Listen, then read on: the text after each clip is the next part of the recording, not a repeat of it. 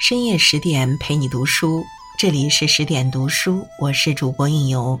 今天让我们一起走进《红楼梦》。贾探春能扛事，是人生最了不起的才华。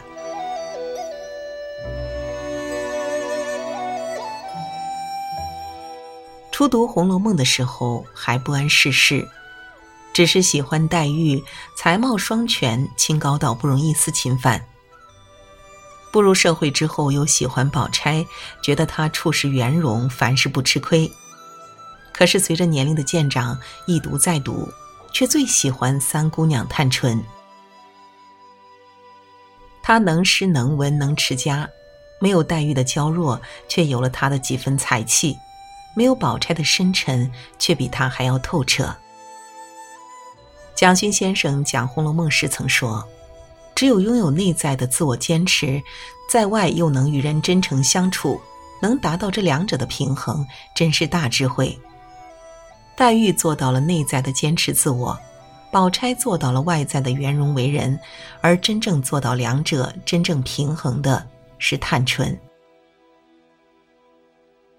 她虽庶出，却努力为自己的人生开创出不同于母亲低卑的格局。她虽为女儿，在三从四德的男权社会，向着女性理想的境界，有着令人赞叹的觉醒。难怪林语堂说：“十二金钗最喜探春，她是《红楼梦》中的黑马，令我们常读常新。”自强自立是做人最大的智慧。探春一出场就自带不凡的光环，在黛玉的视角看探春。削肩细腰，长挑身材，鸭蛋脸面，俊眼修眉，顾盼神飞，文采精华，见之忘俗。在贾家三个姑娘的描写中，很明显，探春无论是容貌还是气质，都是胜一筹的美。众所周知，探春是贾政与妾室赵姨娘庶出的长女。赵姨娘本是家生奴才。出身卑微，地位甚至都不如大丫鬟。所以探春虽美，但是出身并不好。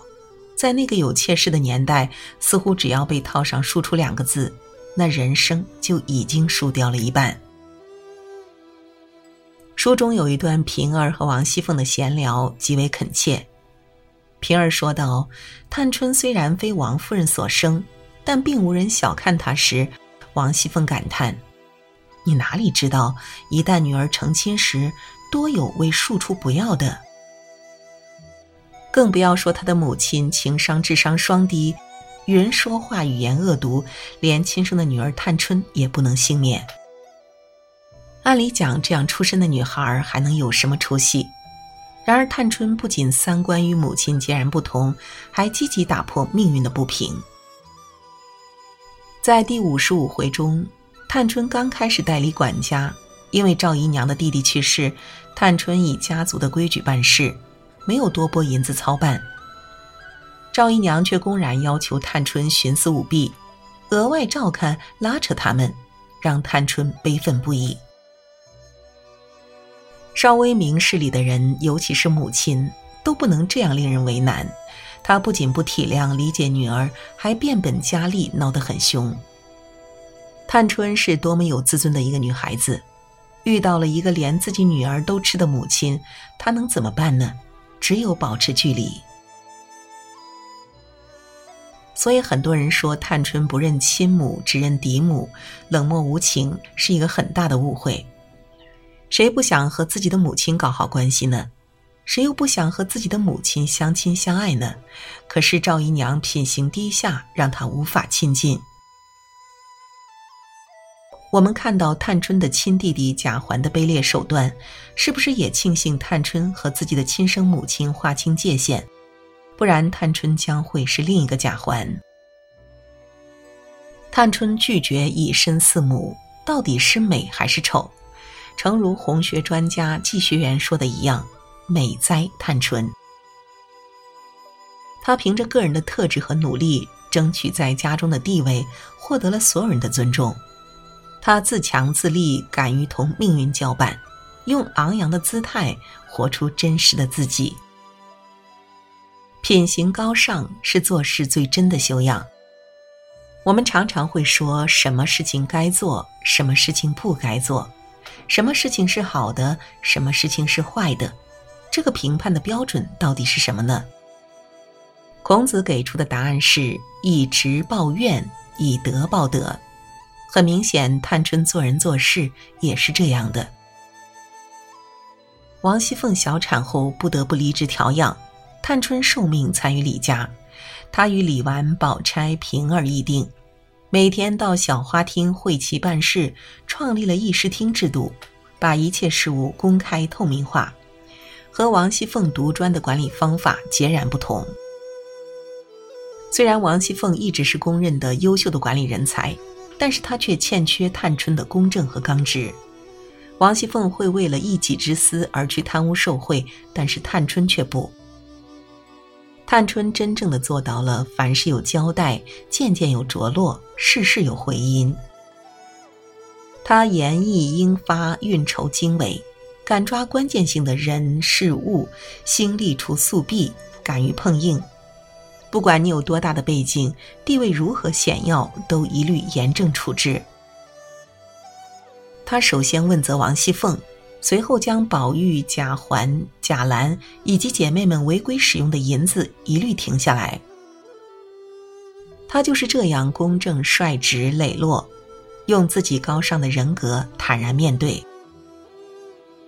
在第四十六回中，贾赦惦记上了贾母房中的鸳鸯，想讨了做小妾，被贾母得知，迁怒于王夫人，责骂这些晚辈外头孝顺，暗地里盘算我。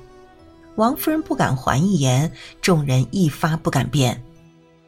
反是探春陪笑道：“这事儿与太太什么相干？老太太想一想，也有大伯子的事儿，小婶子如何知道？”一番话说的贾母惭愧，自嘲老糊涂了。这件事儿让王夫人很感动。有人说是探春出于讨好的心理，我却认为是她的正义感和担当。再后来，查抄大观园中，探春挺身而出，左右开弓，不惧王夫人的势力，为被欺凌损害的女儿们抗争。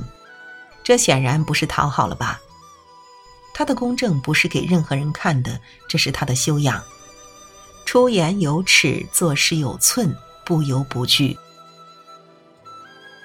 能扛事是人生最了不起的才华。作家余华曾经说过。优秀的人很多，但真正能扛事的人却很少。那么，怎样才称得上是能扛事呢？所谓能扛事，是内心在世事的历练中逐渐强大，把外在的东西变成内心的力量，就是在最糟糕的境遇不抱怨、不放弃。探春是最在乎贾府兴衰的女儿，也是公认的能扛事。在家族日渐散落的时候，有一次过中秋节，那天后半夜，所有人都撑不住回去休息，只有她陪着老祖母给彼此力量。她和贾母一样，都想撑住这个家。他心里清楚贾家的大厦即将倾塌，仍努力改善家里的收支平衡，为管园子的老妈妈们谋福利，送家境贫寒的邢岫烟玉佩。给处境艰难的平儿过生日，黛玉临终，他没有参加宝玉的婚礼，而是和李纨一起为黛玉送行。从这些具体的时间中，我们可以看到，他对整个家族的悲悯和从不扰乱心境的努力如昔。看一个人内心是否强大，不是台前的风光，而是幕后扛事的能力。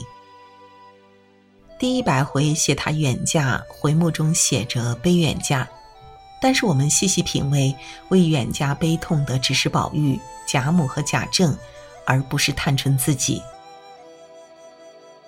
他扛住了远嫁的悲伤，反而劝慰亲人多保重，对自己的未来并不迷茫。对于探春嫁给了什么人，书中没有明确的说明。但是我们从她出嫁的排场和判词中可以得出，她应该做了边疆的王妃。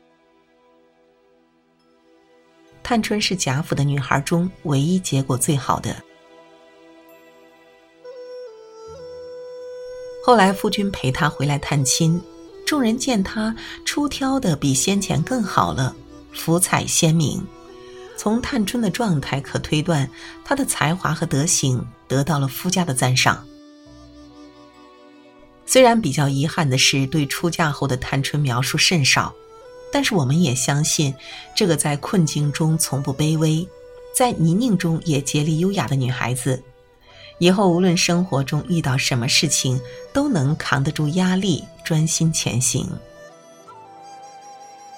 无论外境如何，也打不乱你心。能扛事是人生最了不起的才华。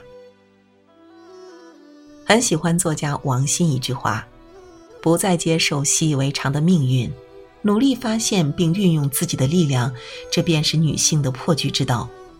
你不是浇花，从来不是，你自己就是养花人，拥有整个花园。”我觉得这就是探春的人生写照。虽然在封建的男权社会，她却具有现代独立女性的意识，亦懂得靠努力的自己，品行端正，能扛事，依然可以在恶劣的环境中开出芬芳的花。愿你心有温柔，才能过好琐碎的日子；愿你心有所定，才能无畏逆境。如此刚柔并济，才会拥有喜欢的一生。